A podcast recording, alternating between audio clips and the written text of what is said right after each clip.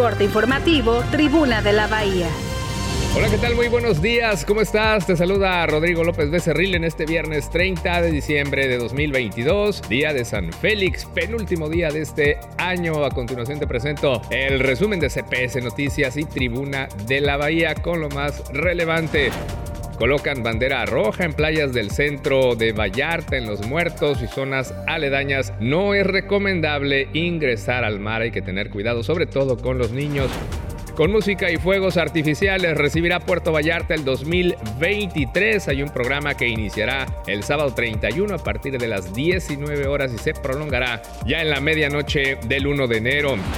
Cubrirán 200 elementos el operativo de seguridad de Año Nuevo en el centro de la ciudad, donde habrá filtros y no se permitirá el ingreso de botellas de vidrio ni algunos objetos que puedan causar daño.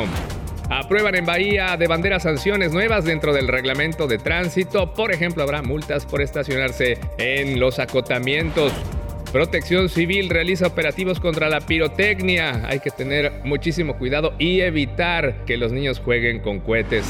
Aprueba el Cabildo de Bahía de Banderas el presupuesto de egresos 2023 por más de 1.460 millones de pesos.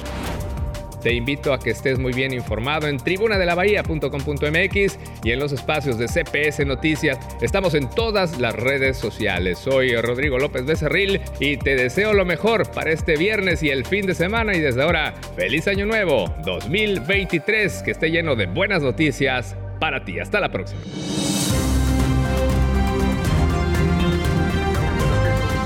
Corte informativo, Tribuna de la Bahía.